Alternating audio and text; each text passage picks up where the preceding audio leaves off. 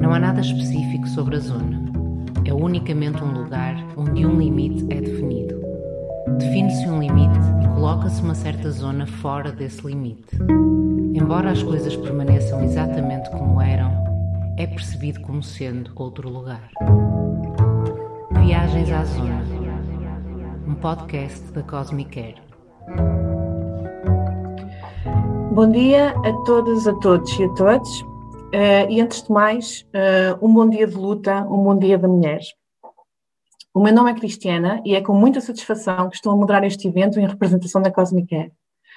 Para quem não conhece, a Cosmic Air é uma organização sem fins lucrativos que intervém na área da redução de riscos, apoiando a promoção de padrões de consumo mais seguros e informados, junto de pessoas que utilizam substâncias psicoativas em contextos sociais e de lazer, como festivais, bares, clubes, festas em contextos urbanos, socialização com amigos em casa, entre, entre outros. A Cosmic Air disponibiliza um conjunto de respostas, das quais destacamos a oferta de informação, materiais e apoio na área da redução de riscos, um serviço de drug checking, ou análise química de substâncias psicoativas, que é confidencial e gratuito, e uma consulta de apoio psicológico e redução de riscos. A Cosmic Air tem vindo também a advogar por políticas de drogas que sejam compreensivas, baseadas em evidências científicas e mais igualitárias. A este nível, acrescentamos que a transversalidade de género e a justiça social são pilares basilares da nossa intervenção e que temos vindo a investir no sentido de tornar a nossa intervenção representativa e atenta à diversidade de pessoas que consomem drogas e à forma como as políticas de drogas se interseccionam com outros sistemas de opressão e desigualdade social. Se quiserem ter acesso a outros eventos organizados pela Cosmic Air, sigam o nosso podcast Viagens à Zona e subscrevam a nossa página de YouTube. Antes de introduzir o tema deste evento e vos apresentar a nossa convidada, começo com uma breve nota sobre o dia de hoje. O Dia Internacional da Mulher, ou 8 de março, remonta pelo menos ao início do século XX e foi oficializado pela Organização das Nações Unidas, ONU, em 1975.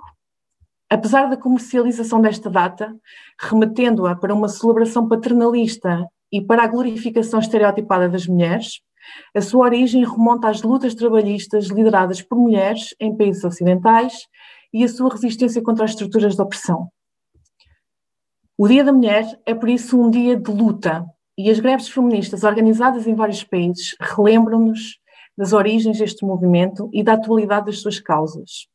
O último relatório do Índice de Igualdade de Género, lançado pelo Instituto Europeu para a Igualdade de Género, ou EIGE, publicado em 2020, mas cuja análise se refere a 2019, por isso numa altura uh, com dados ainda uh, anteriores à pandemia, sublinha que as assimetrias de género persistem nas nossas várias áreas de vida, desde a forma como, o trabalho é organizado, segregação uh, laboral, as próprias assimetrias no, no, pagamento a homens e mulheres, a precarização e a feminização uh, do, do, desemprego, entre outros. A própria forma como alocamos o tempo, uh, o tempo passado em casa, o tempo dedicado a atividades domésticas, o tempo uh, dedicado a atividades culturais, o acesso a cargos de poder, a vivência de violência, o risco de pobreza e até, tendo em conta o foco deste último relatório, quem é que é beneficiado pelos processos, pelos grandes processos acelerados da digitalização da sociedade. Este relatório, a par de muitas outras evidências internacionais e também em Portugal, que têm sido sublinhadas pela Secretaria de Estado uh, para a Cidadania e Igualdade e pela Comissão para a Igualdade de Género, sublinham também que a atual pandemia e as políticas restritivas implementadas para conter têm agravado ainda mais a desigualdade de género e podem implicar retrocessos nos parcos ganhos em igualdade conquistados nas últimas décadas, bem como isolar ainda mais as, pessoas, as pessoas eh, maioritariamente mulheres e pessoas com identidades não, eh, de género não binárias, que são vítimas de, de, violência de género e que são vítimas de todas as, desigualdades estruturais nas várias áreas da sua vida. Feita a nota necessária a esta data, avançamos então para o tema deste evento. Como puderam ler na descrição do evento, eh, o consumo de drogas uh, pelo ser humano é um comportamento que é ancestral. No entanto, este comportamento é mediado pelas normas sociais e morais e sistemas de organização social vigentes em cada cultura e em cada tempo histórico. As culturas ocidentais modernas foram alicerçadas na Grécia e Roma antigas. Estas culturas introduziram o pensamento binário que ainda hoje organiza a nossa sociedade. Instituíram também o consumo de álcool como prática de reforço à sociabilidade e atributos de masculinidade de homens no seu domínio da esfera pública. Por sua vez, as relações das mulheres com o consumo de substâncias psicoativas e o seu acesso a estados alterados de consciência permaneceram e permanecem restringidos e invisibilizados. No entanto, importa destacar três factos históricos que nos permitem visibilizar a história das mulheres utilizadoras de drogas. O conhecimento sobre as propriedades medicinais das mulheres uh, na Europa medieval e a sua associação a práticas de bruxaria e estados demoníacos foi usada como desculpa para a perseguição de milhares de mulheres. De acordo com a filósofa Silvia Frederici, esta caça às bruxas foi muito mais do que um extremismo misógino do cristianismo, mas foi um processo orquestrado intencionalmente para dividir pelo medo e manter a subalternização das classes pobres pelas elites feudais, estando, portanto, na base para a consolidação do, do capitalismo. Outro aspecto histórico relevante é a construção social sobre as mulheres públicas durante os séculos XVIII e XIX, ou seja, as mulheres pobres que se viam obrigadas a trabalhar fora de casa e também as, uh, aquelas mulheres que se designadas em Portugal por fadistonas, ou seja, estas, uh, cujos maiores arquétipos na cultura popular portuguesa sejam talvez a Maria Severa e a sua mãe, conhecida como a Barbuda. Estas eram mulheres pobres que frequentavam tabernas, consumiam álcool e tabaco e cujos corpos eram erotizados e colocados à disposição dos homens públicos, sendo que neste caso o atributo público era positivo, destacando poder e legitimidade para aceder ao espaço público que os homens detinham. Esta erotização da mulher, que utiliza as substâncias psicoativas em contextos sociais e a sua conceptualização enquanto femme fatal ou mulher desviante, surgiu também durante os chamados loucos anos 20, onde o consumo de cocaína era generalizado entre as designadas garçons, eh, que frequentavam então estes contextos boêmios que surgiam nesta altura. Grande parte delas eram também, apesar de, de, de, de, serem consideradas mulheres sofisticadas, a verdade é que grande parte delas eram mulheres pobres e oriundas de contextos rurais. Outro facto histórico a apontar é a medicalização excessiva de mulheres com opioides como a morfina, para tratar as suas dores e os designados humores femininos. Desta forma, e fortemente ancorados num, pelo pensamento misógino de uma classe médica exclusivamente masculina, estas mulheres eram medicadas para melhor responderem aos seus papéis subalternos, reprodutivos e de gestão da esfera doméstica. Apesar do número significativo de mulheres que desenvolveram dependência, a história e a intervenção na área das drogas tende a ser escrita no masculino neutro. As normas sociais sobre mulheres que usam drogas tendem a persistir e a história conta-nos que há muitos padrões que se reproduzem e se repetem atualmente, principalmente porque continuamos a viver numa sociedade organizada por matrizes patriarcais. Desta forma, o pensamento contemporâneo sobre drogas é influenciado pelos padrões duplos de género que conceptualizam o mesmo comportamento, neste caso, o consumo de substâncias psicoativas, tendo como referência a identidade das pessoas que as consomem. De acordo com a filósofa Judith Butler, o género, é performativo e, por esse motivo, o consumo de substâncias psicoativas uh, é moldado por processos de socialização de género, por esse motivo, o consumo de substâncias pode surgir ao serviço dos velhos ideais de masculinidade e feminilidade, ou surgir como arenas de transgressão, resistência e emancipação, ajudando a moldar feminilidades e masculinidades alternativas e identidades de género fluídas. No entanto, as políticas de drogas ainda são androcêntricas e etnocêntricas, representando principalmente as experiências de homens brancos heterossexuais que consomem drogas no norte global. Por esse motivo, as políticas de drogas perpetuam e agravam as desigualdades de género, as desigualdades raciais, étnicas e outras que urge desconstruir. Com este evento, pretendemos estimular o debate para, para reforçar a importância de estender os processos de transversalização de género à área das drogas. Para isso, e com grande alegria nossa, hoje contamos com a presença de Nuro Romo Ávilas, Uh, a Núria é professora catedrática de Antropologia Social no Instituto Universitário de Estudos da Mulher e de, e de Gênero, da Universidade de Granada, e tem uma ampla experiência, mais de 20 anos de experiência uh, no desenvolvimento de uma perspectiva e de teorias, um, ou seja, focada nas teorias de género sobre os usos de drogas, os processos de medicalização em género e violência de género. Uh, Núria influenciou e, continu, influenciou e continua a influenciar a forma como na Cosmic Air vamos pensando todos os temas de género e por isso é um grande orgulho para nós celebrar com ela o, e, o Dia da Mulher, este Dia da Mulher. Núria, muito bem-vinda. Antes, uh, preparamos um conjunto de, de perguntas bastante amplas, uh, como tu sabes, com o objetivo de aprofundarmos contigo alguns dos temas que já abordei na introdução. Uh, antes de fazer a primeira pergunta, queria também convidar toda, todas as pessoas que estão a assistir a este evento a colocarem suas questões no chat, uh, no chat desta, um, deste, deste, deste evento, uh, para que depois as possamos atempadamente responder. Núria, vou avançar para a primeira questão que, tenho, que temos aqui para ti. como eu referi agora na introdução, a história das drogas tende a invisibilizar as mulheres. Podes dizer-nos como é que o, o tema da, dos usos de drogas, ou como é que a área das drogas uh, se relaciona e intersecciona com as construções sociais de feminilidade e masculinidade? Primeiro, deciros buenos días agradecer la invitación. Es una alegría para mí poder celebrar el Día de la Mujer con Cosmicare y con las personas profesionales y, las personas que se han acercado desde esta asociación a este conversatorio. Así que quiero agradeceros la posibilidad de, de estar aquí. ¿no? Y bueno, voy a responder esta primera pregunta dentro de toda esa complejidad que supone mirar desde el género. Mirar desde el género es clave para entender cómo reaccionan las personas ante las sustancias psicoactivas y cómo ven los demás también esos consumos. ¿no?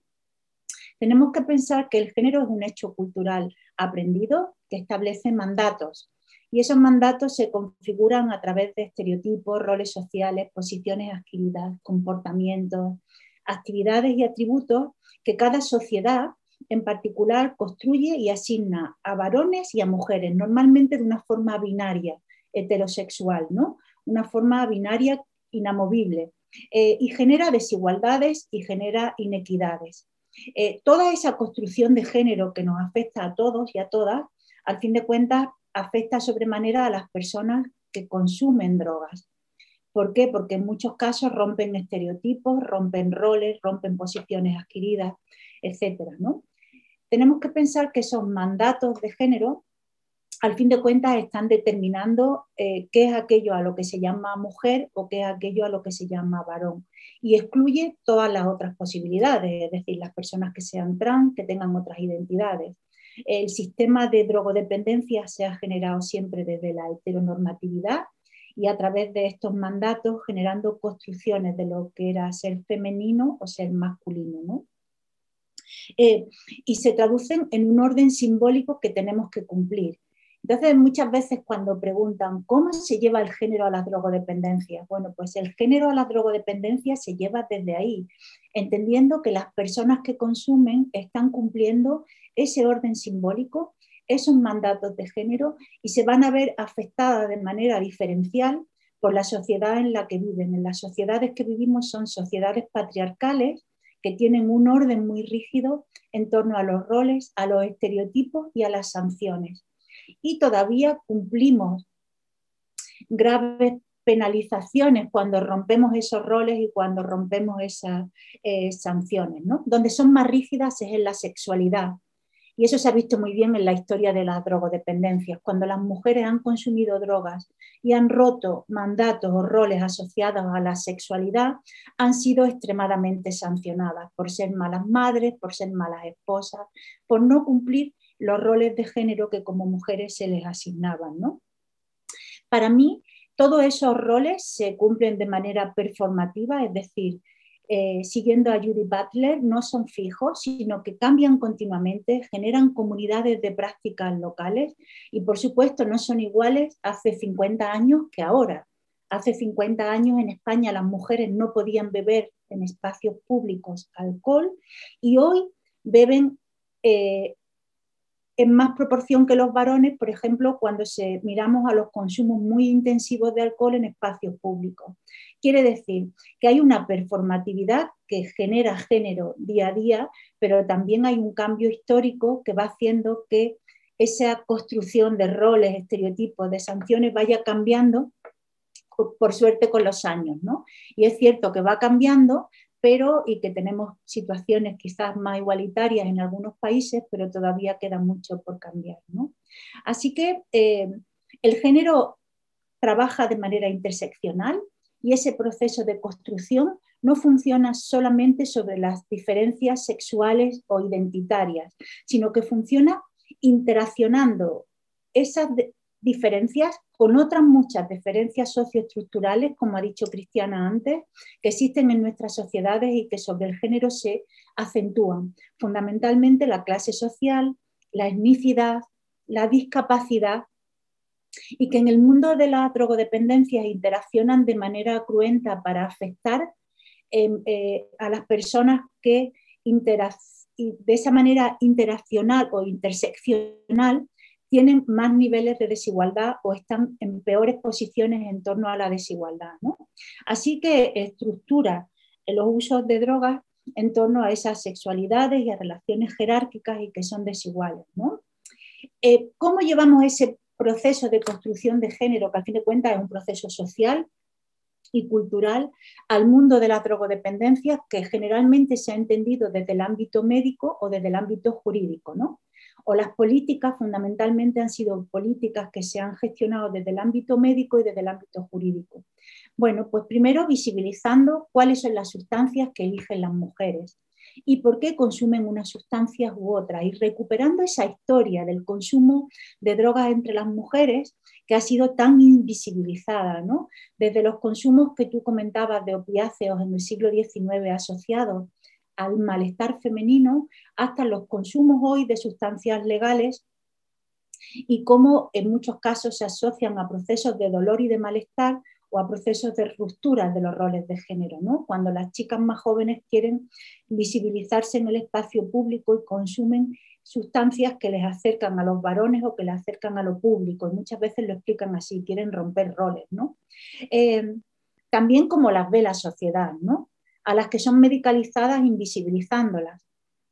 Ahora, por ejemplo, han salido algunos datos de un trabajo que se ha hecho en Barcelona, de una investigación sobre consumo de psicofármacos en la pandemia y en el confinamiento. Y claro, rápidamente aparece entre los datos que las mujeres son mayores consumidoras que los varones o que han sido más medicalizadas en el proceso de la pandemia. ¿no? Y al fin de cuentas, esos son usos de drogas.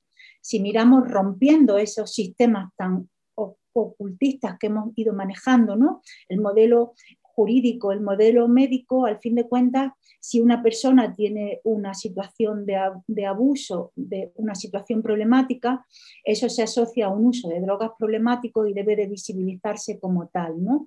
Aunque sea iatrogénico, es decir, que haya partido de, del estamento médico o sea adquirido en un mercado ilegal o en un entorno de ilegalidad, pero al fin de cuentas un uso de drogas. ¿no? Y bueno, a la vez que se invisibilizan esto, se penalizan los usos recreativos, los usos lúdicos, que en muchos casos no son problemáticos y que son extremadamente eh, penalizados cuando se llevan a cabo por las mujeres, de manera que el sistema de género actúa sobre el modelo sociocultural, sobre esa interacción entre la sustancia, el individuo y el contexto, para que teorizó Zimberg en Estados Unidos y actúa sobre ese triángulo para potenciar desigualdades que al fin de cuentas pues, ocultan usos femeninos, ocultan usos, por ejemplo, de las personas que tienen otra identidad sexual y al fin de cuentas hacen que las políticas no sean sensitivas. ¿no? Eh, y sobre todo hace problemáticos consumos de las mujeres que quizás no lo sean y sin embargo no problematiza los que ya sí que sabemos que tienen, eh, que generan problemas entre determinados colectivos de mujeres. ¿no? Eh, así que bueno, yo creo que con eso está la relación inicial, ¿no?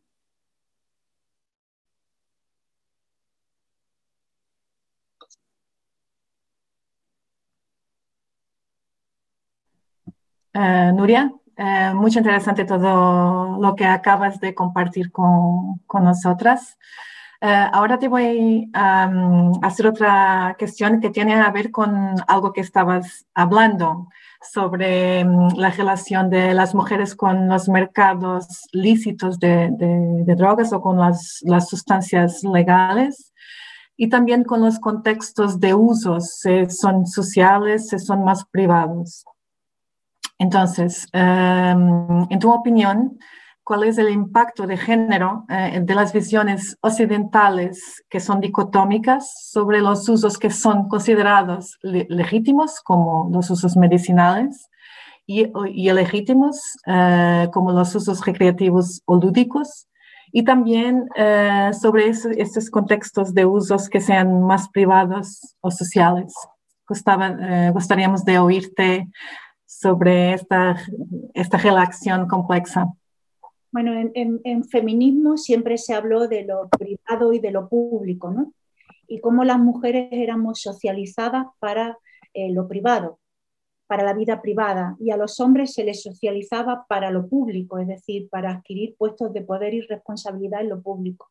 Y muchas veces esos conceptos clásicos dentro del feminismo eh, cuando se llevan al mundo de la drogodependencia son muy útiles porque cuando lo trasladas a los consumos, las mujeres consumen en el ámbito privado y ahí no hay rechazo ni hay visibilidad social, porque hay un control médico sobre el consumo, se supone. Pero en muchos casos lo que muestran los estudios que nosotros hemos hecho es que las mujeres son prescritas, por ejemplo, con psicofármacos, pero de manera iatrogénica acceden a los consumos y a un autoconsumo, de manera que podríamos hacer un paralelismo entre esos consumos de psicofármacos y cualquier otro consumo de drogas, que, no deja de ser, eh, al fin de cuentas, un consumo de una sustancia psicoactiva que se consume con un derecho, pero que a veces ocasiona determinadas situaciones problemáticas. ¿no? Así que eh, este, el, sistema de políticas de drogas en el que, en el que vivimos ¿no? invisibiliza estos consumos y problematiza, como ya he dicho, sobremanera los que son públicos eh, y los que se ejercen en el ámbito público. Y de forma a veces muy sutil, no siempre problematiza igual. Por ejemplo, las heroinómanas en España fueron tremendamente rechazadas y castigadas especialmente cuando aparecían en lo público, porque eran prostitutas, porque eran malas madres, porque abandonaban a los hijos y se hizo un escarnio público sobre sus consumos, especialmente en la prensa y en los medios públicos, ¿no? cuando sabemos que quizás muchas de ellas no fueron malas madres, no abandonaron a sus hijos, y muchas no practicaban la prostitución, pero se hizo una unión y eran porque eran mujeres que estaban en el ámbito público y que consumían sustancias ilegales. Pero ahora cedemos a poblaciones eh, de mujeres adolescentes que están consumiendo sobre todo alcohol y tabaco en espacios públicos y quizás no tienen ese, ese rechazo tan fuerte porque la sociedad ha cambiado y ellas se sienten mucho más libres y se las debe de respetar en los espacios en los que están, pero aparecen otras muchas vulnerabilidades, como bien estudia Nostámbula en España, y nosotros también hemos hecho y estamos haciendo algunos proyectos y aparecen vulnerabilidades que tienen que ver con el abuso, con la violencia con, la pérdida de derechos.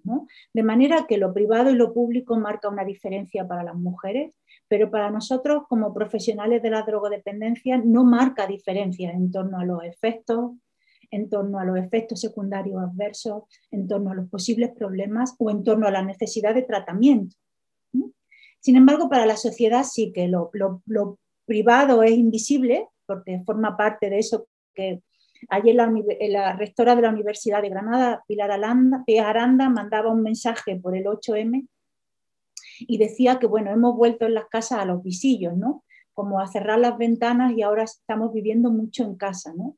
Y siempre eh, lo que ocurre en casa forma parte de algo que se oculta para las mujeres o que es oculto para el mundo de las mujeres. Quiere decir que los problemas que hay en casa nosotros no podemos visibilizarlos porque son parte de nuestros roles, de nuestra familia, de nuestra, de nuestra situación como mujeres. ¿no? Y en drogodependencia eh, ocurre igual. ¿no? Yo creo que, eh, que, necesitamos sobre todo visibilizar los procesos de medicalización.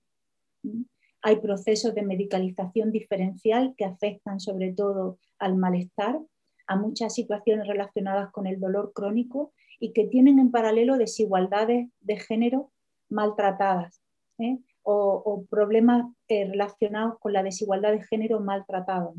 Y en el campo de la drogodependencia nunca pensamos en esos usos porque son usos médicos o son usos controlados. ¿no? Quizás la epidemia de opiáceos de Estados Unidos consiga abrir un debate en torno a esto, ¿no? porque estamos ante una situación extremadamente grave y relacionada con el uso de opiáceos prescritos y que luego pasan al mercado ilegal, pero que en muchos casos vienen de un sistema médico que prescribe determinada medicación de la que después, como de cualquier otra sustancia psicoactiva, se puede generar una pauta de abuso. Y, quizás eh, la epidemia de Estados Unidos y los estudios que se hagan en torno al impacto del género en esta epidemia nos permita reflexionar mejor sobre la medicalización diferencial eh, hacia las mujeres y hacia los procesos que tienen que ver con el dolor, con el malestar o con la desigualdad, al fin de cuentas. ¿no?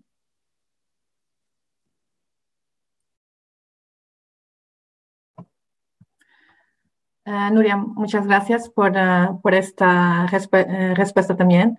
Uh, sí, de, facto, um, yo lo decía en la introducción, que se hacemos una perspectiva o se hacemos una pesquisa sobre los consumos uh, históricos de mujeres, que hay muchas cosas que se reproducen uh, contemporáneamente, como esa tendencia a, a sobremedicar a las mujeres, así como también en el campo de la psiquiatría, en que se habla mucho de, lo, de que los hombres eh, lidan con su estrés de forma externalizada a través del uso de sustancias eh, como el alcohol y otras, eh, y las mujeres internalizadas, y por ese motivo tienen que ser medicadas.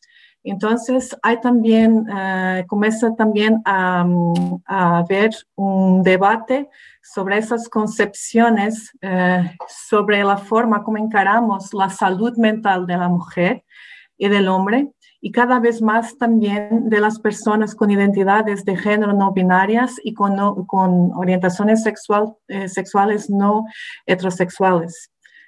Principalmente por una cosa que has dicho, es que muchas de estas personas tienen historias de trauma, eh, tienen que lidiar con trauma que viene de sus historias de violencia, de exclusión, de negación y tentativa de invisibilización de sus identidades y de su existencia, eh, y que por eso las sustancias pueden tener eh, al mismo tiempo eh, el poder de ayudar eh, el proceso de coping o de lidiar con ese dolor y con esas experiencias extremas de, exclusión, pero también de permitir eh, la expresión libre, ser usadas de forma intencional como herramientas al servicio de la construcción de feminilidades y también de masculinidades alternativas, ¿no? Eh, menos, eh, menos ancoradas en esas normas sociales hegemónicas em, y, más ancoradas en, los roles, los papeles sociales tradicionales de, género. Eh, eso que decías también de mm, esta, tensión entre lo privado y lo público, lo social, ¿no? Eh, es que la verdad es que mm, hoy en día las mujeres tienen acceso a contextos sociales de ocio nocturno, por ejemplo, que era una área, una área de, vida, este hacer, este uso hedonista de drogas y de contextos sociales, era algo que era restrictivo a los hombres hasta pocos, pocas décadas atrás, las únicas mujeres que podrían participar eran con fines sexuales, ¿no? Era como fin de refuerzo a la masculinidad y la um, performatividad sexual de los, de los hombres públicos.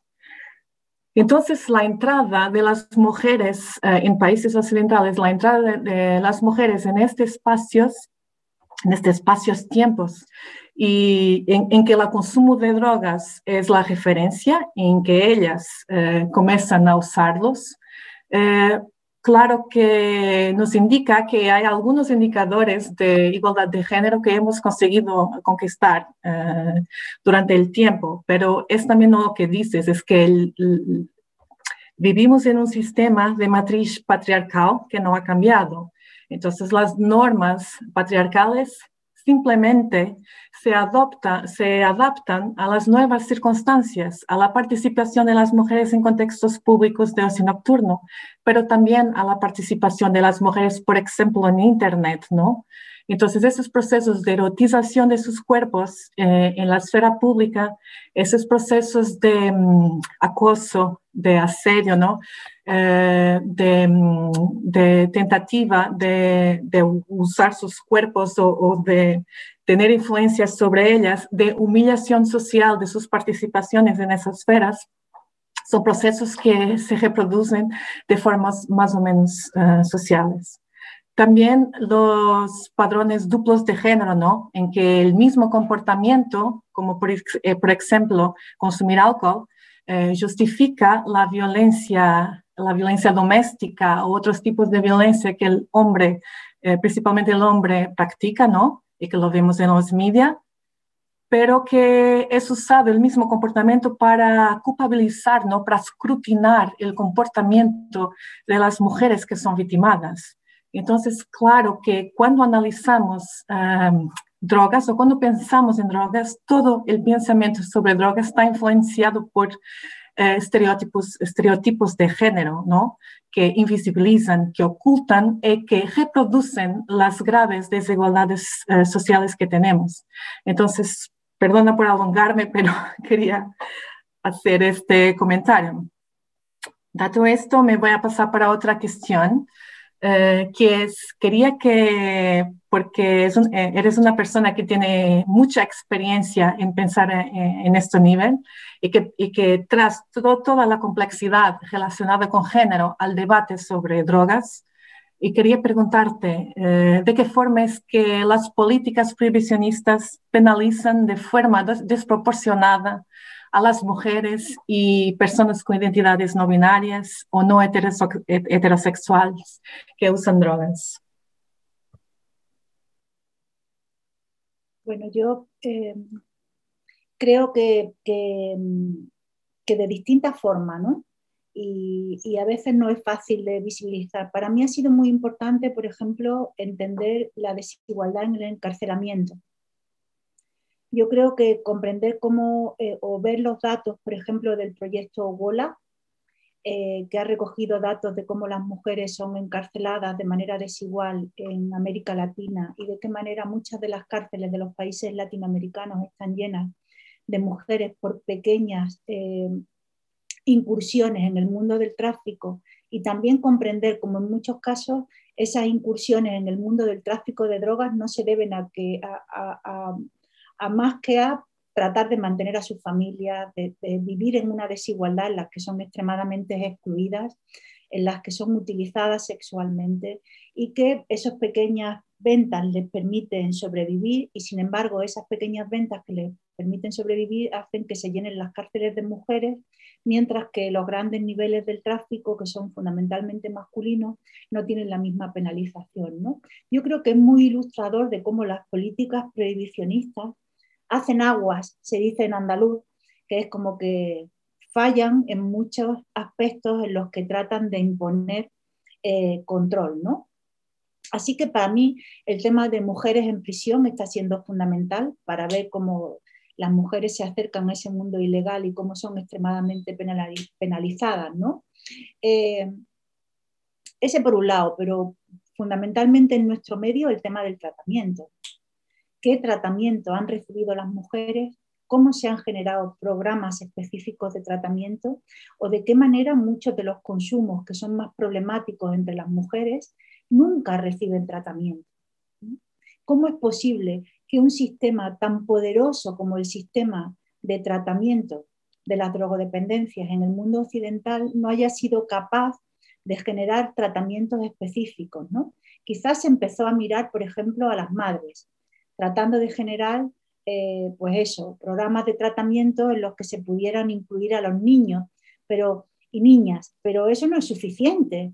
o sea, que, en los tratamientos las madres puedan ir con sus hijos o que a prisión las madres puedan ir con sus hijos, no es suficiente. El sistema tiene que romper de una forma mucho más amplia para tener sensibilidad, ¿no?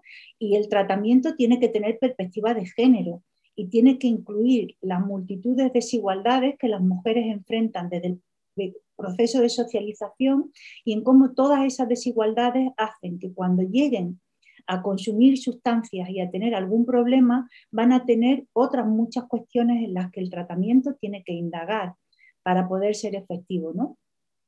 Entonces, eh, tiene que tener perspectiva de género ahí, pero luego tiene que cambiar el chip, porque el tratamiento no solamente puede ser para los consumos ilegales, tiene que ser también para los usos médicos. Y tiene que tener, tiene que tener especificidad de género ahí, porque tiene que mirar a las mujeres o a otras poblaciones no heteronormativas que pueden generar eh, consumos específicos. ¿no? Eh, pero tampoco ha habido mucho en reducción de daños. ¿Eh? Y ha habido pocas intervenciones de reducción de daños que fueran específicas para las mujeres. Yo recuerdo que en España se empezaron las primeras que las hizo Energy Control, cuando yo realicé mi tesis sobre consumo de éxtasis con perspectiva de género y ahí aparecieron las primeras porque las Mm, chicas que consumían éxtasis lo hacían con mayor frecuencia con el objeto de adelgazar, ¿no?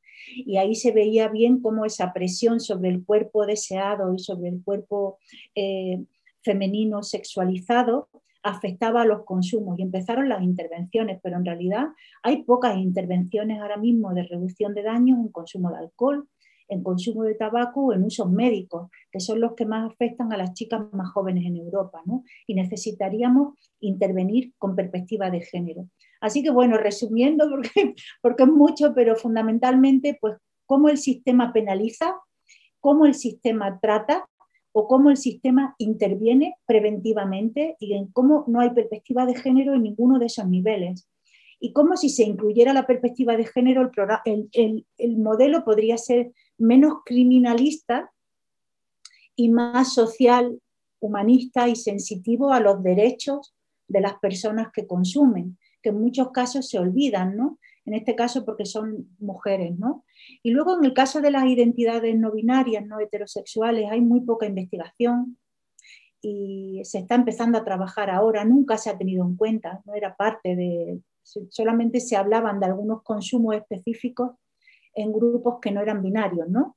Y, pero en cierto modo esos consumos se utilizaban como una forma de diferenciar rechazando también, así que no eran inclusivos. Y ahora sí que empieza a aparecer un corpus de investigación acerca de por qué, por ejemplo, los adolescentes que son no heteronormativos se inician en el consumo de sustancias o por qué tienen problemas. ¿no?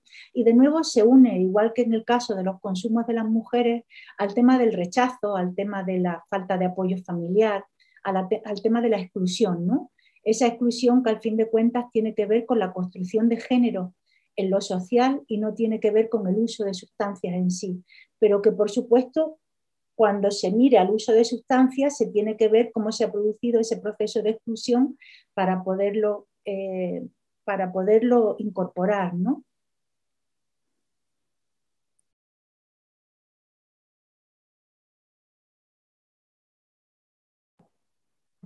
Perdona, es que estoy siempre clicando para tener voz otra vez. Eh, gracias por, uh, por, eso también, por, por, uh, por esa partida que, que has hecho. Um, has dicho much, muchas cosas que, que me, en cuanto te oía estaba pensando en un montón de cosas.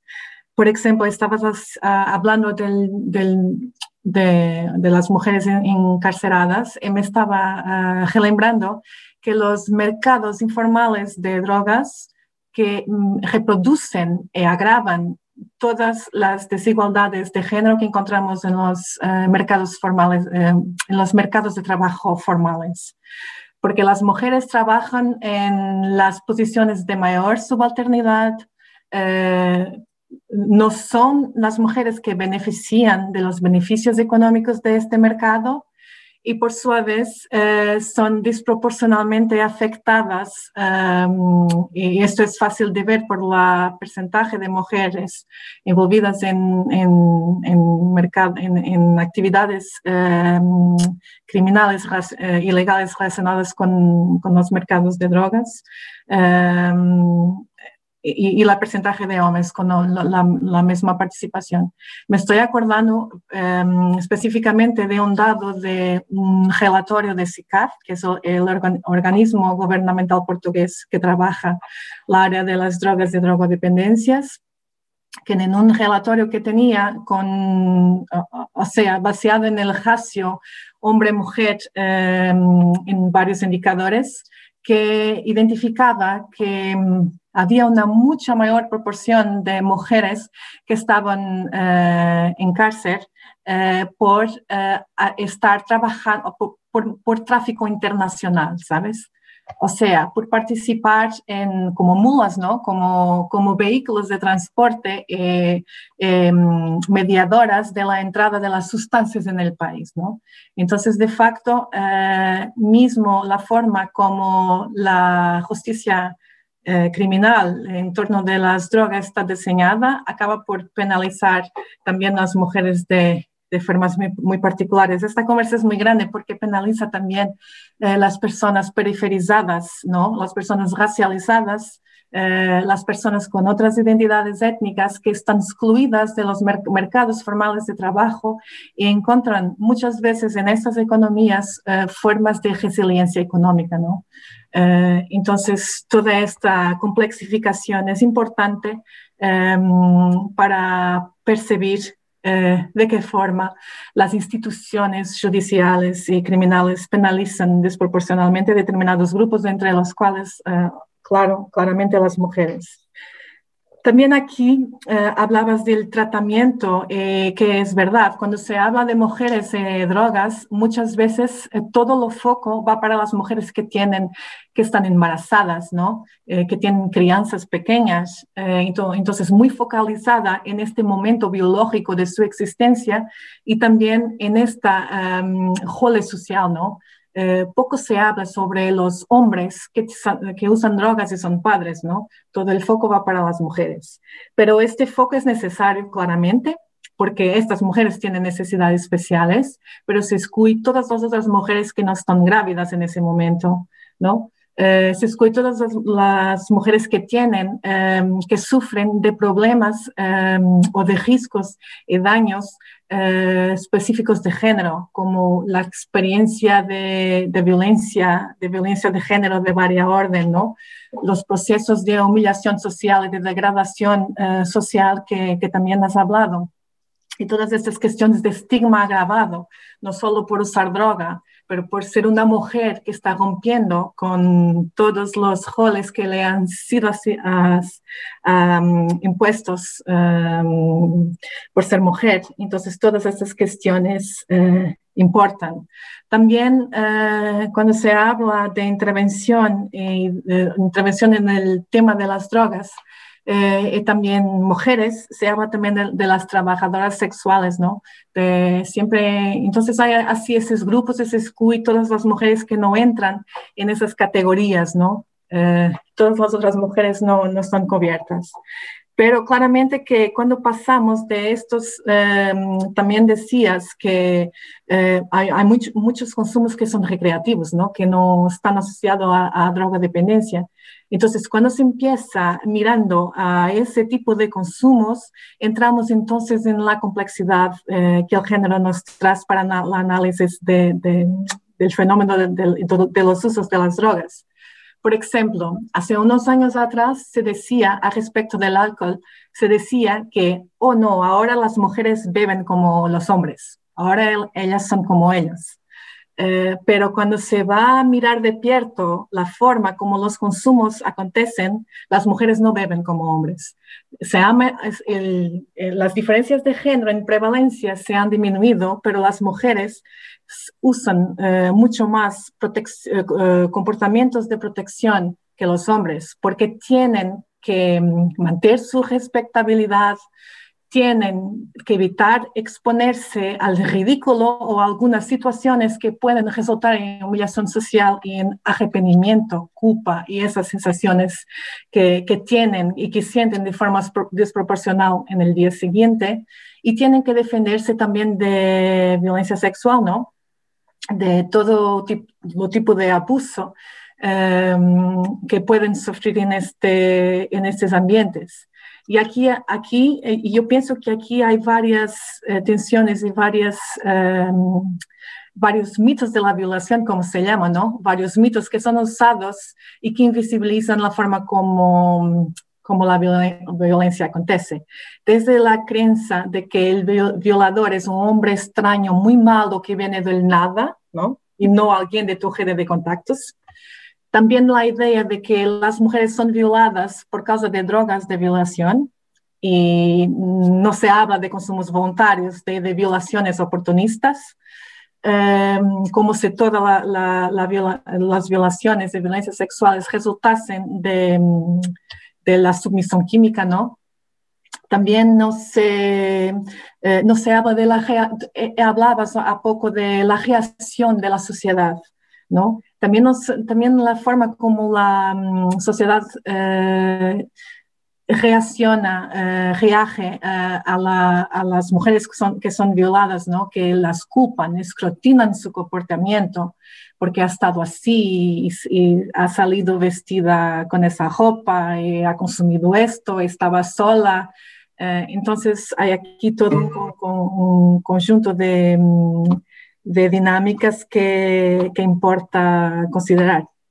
Entonces, eh, me he alongado nuevamente porque este es un tema muy grande, muy complejo, um, también muy interesante porque tú dices muchas veces en tu, en tu producción científica que mirar desde una lente de género para las drogodependencias implica revolucionar todo, todas las metodologías y teorías sobre drogas que tenemos, que tenemos ¿no? Que tras eh, lentes propias y que permite avances en el sentido de la justicia social en este campo. Entonces, eh, ahora quería que tú nos partillases un poco más conozco de qué forma que adoptar esta perspectiva de género o abrazar estas teorías de género eh, impacta o revoluciona implica la eh, redefinición teórica y metodológica de las, intervenciones en la área de las drogas y drogodependencias.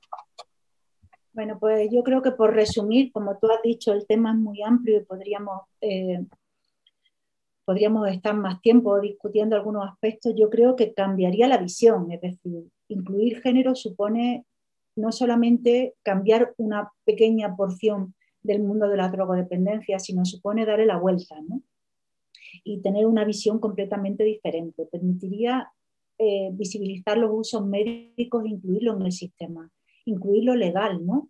esa fractura entre lo legal y lo ilegal que tan daño, tanto daño hace a la salud pública, ¿no? porque al fin de cuentas tabaco y alcohol son sustancias que generan mucho daño a nivel eh, social y que sin embargo nunca han conseguido incluirse en el sistema porque siempre se piensa o el sistema de políticas de drogas prioriza lo ilegal y deja en un puesto secundario a lo legal, cuando desde el punto de vista eh, eh, de la salud pública eso no tiene ningún sentido. Y tampoco desde el punto de vista del género, pues porque son las sustancias que más consumen las mujeres jóvenes en muchos países y que requieren de intervención y de visibilización. ¿no? Eh, y por supuesto, visibiliza eh, y cambiaría la visibilidad de la violencia de género. ¿no? Incluir violencia de género en el mundo de la drogodependencia es fundamental porque forma parte de la trayectoria vital de muchas mujeres consumidoras de drogas y también de muchos varones, es decir, afecta a situaciones familiares de manera muy compleja, pero genera mucha exclusión y mucho sufrimiento y también muerte. Entonces, bueno, eh, la violencia de género tiene que aparecer como un eje importante en los trabajos sobre drogodependencia y tiene que aparecer no solo la violencia de género, sino también la violencia sexual y los nuevos tipos de violencia, como la violencia tecnológica que se producen en los contextos de ocio y que nosotros ahora mismo estamos trabajando en un proyecto del Ministerio de Educación de España, un proyecto reto, y que al fin de cuentas muestra cómo y, estamos viendo cómo hay una pequeña violencia tecnológica que acompaña a las personas que consumen en contextos recreativos y todos esos tipos de violencias que son violencias de género tienen que incluirse. Y yo no quiero dejar de hablar también de las masculinidades, ¿no?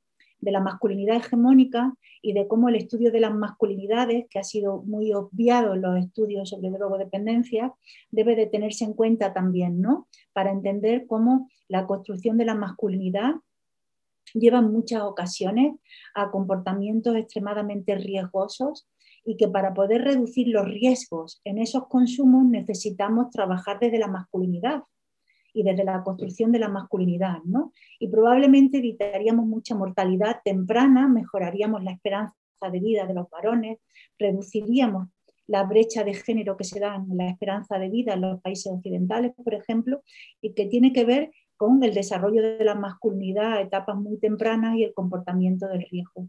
Así que ayudaría a mejorar la calidad de los programas de reducción de daños en general en muchos aspectos y nos permitiría tener una visión más sensitiva del mundo de la drogodependencia. Así que para mí, si algo puede cambiar, no solo es la presión del movimiento pro legalización y cambio de política, sino yo creo que puede ser la presión del movimiento feminista y la inclusión de la perspectiva de género en las políticas públicas sobre drogas, ¿no? que abrirán a una nueva mirada del mundo de la drogodependencia.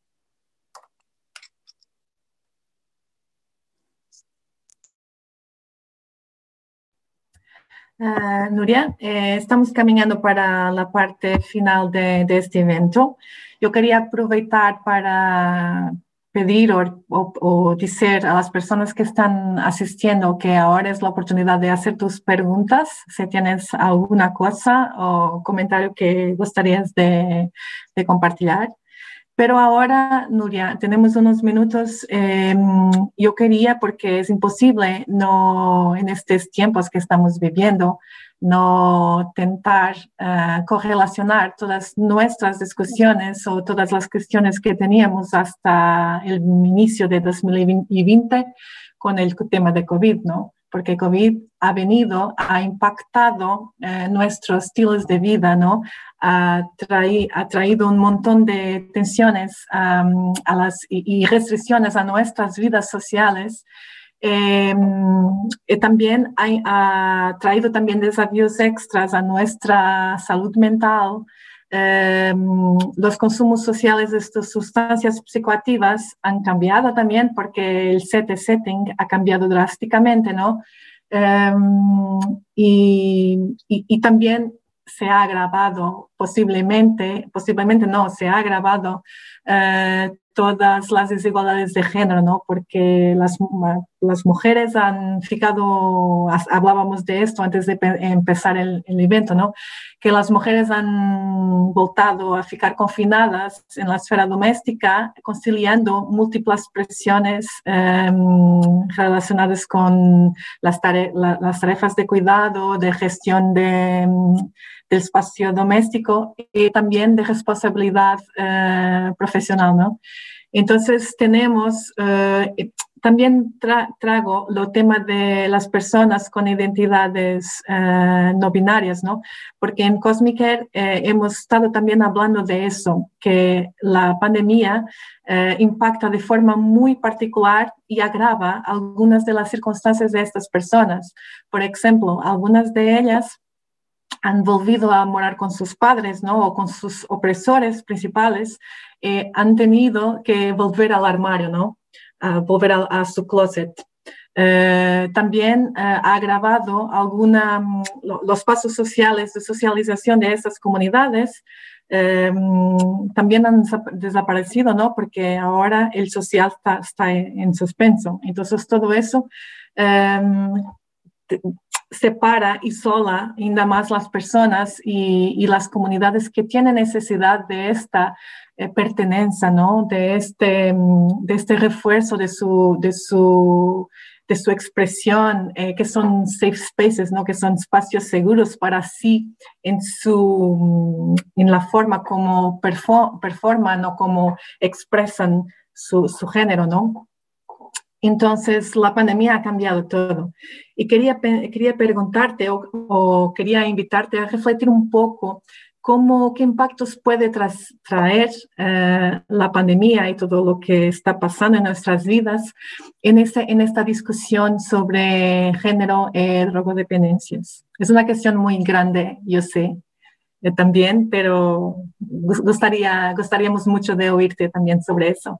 Bueno, trataré de ser breve pero para que dejemos un espacio a las preguntas de las personas que están asistiendo, pero yo creo que la pandemia va a incrementar la brecha de género y la desigualdad de género por el incremento de los cuidados, de la carga de los cuidados, la desigualdad en el uso del tiempo y luego están llamando la atención sobre la mayor repercusión en el empleo de las mujeres a largo plazo. Es decir, que los sectores en los que nosotras trabajamos se van a ver más afectados a largo plazo con la pandemia.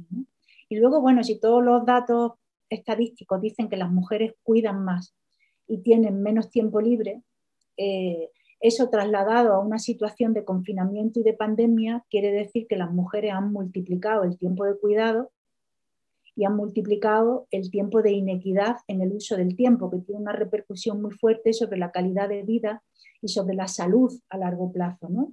Entonces las mujeres drogodependientes no están fuera de todo esto porque eh, viven las mismas desigualdades que todas las demás, ¿no? Eso por un lado.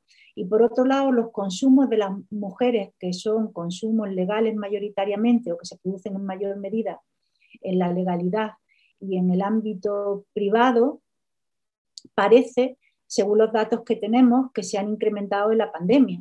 Entonces nos queda por saber qué consecuencias tendrá esto a largo plazo para la salud. ¿no? Y luego en torno a las poblaciones eh, o a las personas no heteronormativas, pues también tendremos que ver. Ahora mismo yo creo que la lucha ha sido confinarnos, encerrarnos, pero hay temas como la aceptación de las personas no heteronormativas en sus contextos de, de vida y cómo la pandemia les esté afectando y cómo eso se relacione con consumo o no el tema de la violencia de género está saliendo en muchos focos ¿no? y en muchos foros sobre cómo la violencia de género se ha incrementado y cómo las situaciones de violencia extrema están generando en confinamiento una situación crítica y puede ser que haya consumo de sustancias implicadas en, algunas de estas situaciones, ¿no? Pues porque profundicen en los usos, en los usos más riesgosos, porque se profundice, por ejemplo, en los consumos eh, intensivos que puedan generar daño. Y todo ese tipo de cosas tendremos que irlas conociendo conforme vayamos teniendo más investigación y más estudios. ¿no? Luego también yo creo que gran parte de las investigaciones que se están haciendo han pasado a ser online y están recogiendo datos, pero están empezando a aparecer las publicaciones y tenemos mucho por, por conocer, ¿no? Pero por lo que va saliendo de, los estudios de género y por los trabajos que se van publicando, lo que sí que sabemos es que hay un incremento en la desigualdad, en lo que tiene que ver con los cuidados, con el uso del tiempo y con la violencia.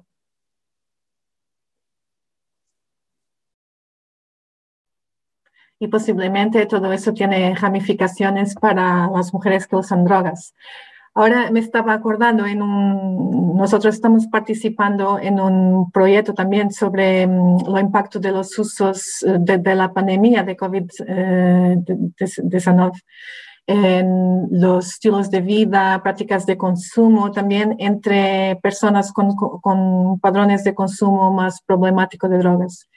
Yo he estado entrevistando a algunos uh, y algunas usuarias de drogas, pero principalmente mujeres eh, ha sido también interesante percibir algunas de ellas envolvidas en trabajo sexual, ¿no? que ha sido una área que ha sido muchísimo afectada por, por, la pandemia, ¿no? Por la pandemia. Tienen mucho menos clientes, los clientes son más exigentes, ¿no? Porque y, negocian mucho más los, los precios, ¿no? De, de, de los servicios. Eh, también las redes de soporte, porque tradicionalmente las, siendo las mujeres las cuidadoras, cuando son e, ellas las que necesitan, tienden a tener eh, menores redes de soporte social, ¿no? Entonces también menos redes de soporte, pero curiosamente eh, también tal vez por las mujeres serem las grandes responsables por la esfera del cuidado, ¿no? incluyendo el cuidado social. Eh, los relatorios de IGE demuestran también que las mujeres invierten más tiempo libre en cuidando, ¿no? envolvidas en actividades de solidaridad, en cuanto a los hombres, eh, actividades culturales de, de Y también ahora me decían en, las entrevistas que mm, ellas han creado redes de soporte entre sus propias y partillan las sustancias, no, no partillan los materiales de consumo, pero sí la sustancia para que ninguna em, tenga que resacar tanto, ¿no? Eh, entonces hay así dinámicas también de interajuda y de cuidado em, que, que, emergen, así, así como eh, me decían que em, hay menos las, las instituciones o organizaciones que eh, participaban más en el apoyo a estas personas antes de la pandemia, Em, que están más ocupadas ahora, ¿no? menos disponibles, pero que han surgido otros colectivos de personas que, que van a, a, a, ellas, se ofrecen comida, esas cosas. Entonces, es importante percibir cómo las desigualdades se polarizan, ¿no? O mejor, las piezas de vida y los procesos de desigualdad se polarizan, por un lado, pero también los procesos de resiliencia, ¿no? De interajuda, de apoyo mutuo, también se, se fortalecen. Esto no es para humanizar, porque la pandemia impacta muchísimo uh, la vida de las personas que, que ya están en condiciones precarias de vida pero al mismo tiempo eh, muestra la forma como mm, la, la, adaptación acontece, ¿no? Y el, el jole que las mujeres tienen en eh, liderarlas, ¿no? También esos procesos de cuidado y de ayuda. Eso es interesante. Una cosa, Cristiana, si me dejas que por favor. a fin de cuentas, por ejemplo, hay experiencias de autocuidado y grupos de mujeres que surgen desde, que surgen desde, por ejemplo, los años 80, 90 en España y que tratan de gestionar el sobreconsumo de psicofármacos con grupos de trabajo colectivo, ¿no? Y hay asociaciones desde el movimiento feminista que tratan de ayudar y crear dinámicas de resiliencia, ¿no? Yo creo que el feminismo no puede ser solo de las mujeres que estamos en la universidad y que procedemos de clases medias, sino que tiene también que generar movimientos autogestionados por las mujeres que están en otros colectivos, como en las poblaciones no heteronormativas, que tienen otras otra posibilidades organizativas y que pueden visibilizar su situación y, su, y también gestionar su, su, desigualdad de otra manera, ¿no? O con otras propuestas diferentes. En el movimiento feminista siempre ha habido ese debate acerca de cómo estaban las otras mujeres ahí y en el mundo de la drogodependencia también, pero esto forma parte de nuevo de las políticas, cómo se gestionan las políticas prohibicionistas y a quién le dan la voz. Y en el mundo de la drogodependencia se le ha dado escasamente la voz a los propios consumidores y consumidoras que podían gestionar estas desigualdades, ¿no?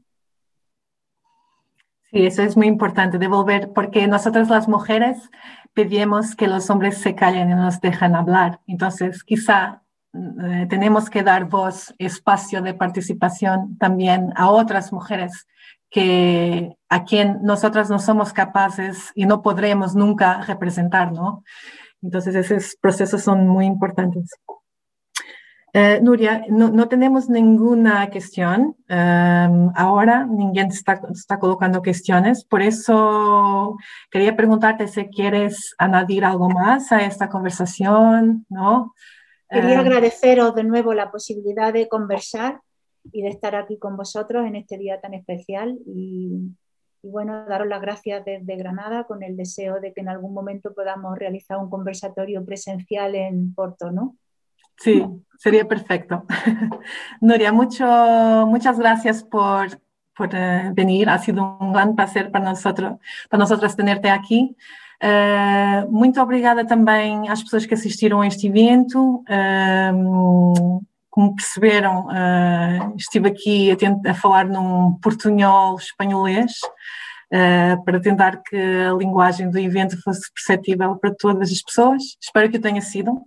Uh, e um bom dia de luta, não é? Um bom dia de, de, Dia da Mulher. Hoje, hoje não é um dia de, de oferecer rosas, é um dia de lembrar as lutas históricas das mulheres uh, e de lembrar que vivemos numa sociedade desigual e que a pandemia possivelmente uh, traz obstáculos a este caminho lento que temos vindo a fazer ao longo dos tempos e que temos de permanecer uh, vigilantes e continuar a, a, lutar por uma sociedade que seja mais justa e igualitária.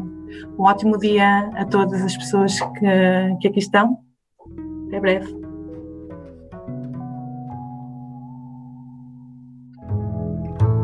Viagens à Zona, um podcast da Cosmic Care. Neste podcast, a Ana Lu deu voz ao genérico e o Nicolau fez a música e a imagem. A curadoria, moderação e edição é da responsabilidade da Cosmic Care.